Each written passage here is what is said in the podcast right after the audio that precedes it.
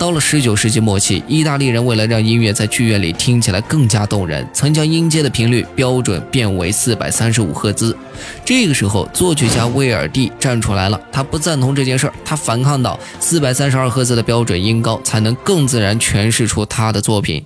他坚定地说：“既然人们要制定一个标准，何不遵从传统歌谣的音律来定拉？”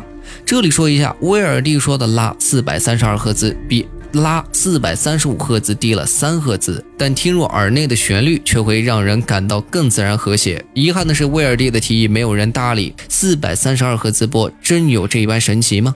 观察共振的克拉尼实验向人类证明了，声音经过特定的介质，例如水或空气时，它能够改变物质的振动频率。身为作曲家的米尔顿·梅尔米凯德斯博士为了找到答案，做了这样一个实验。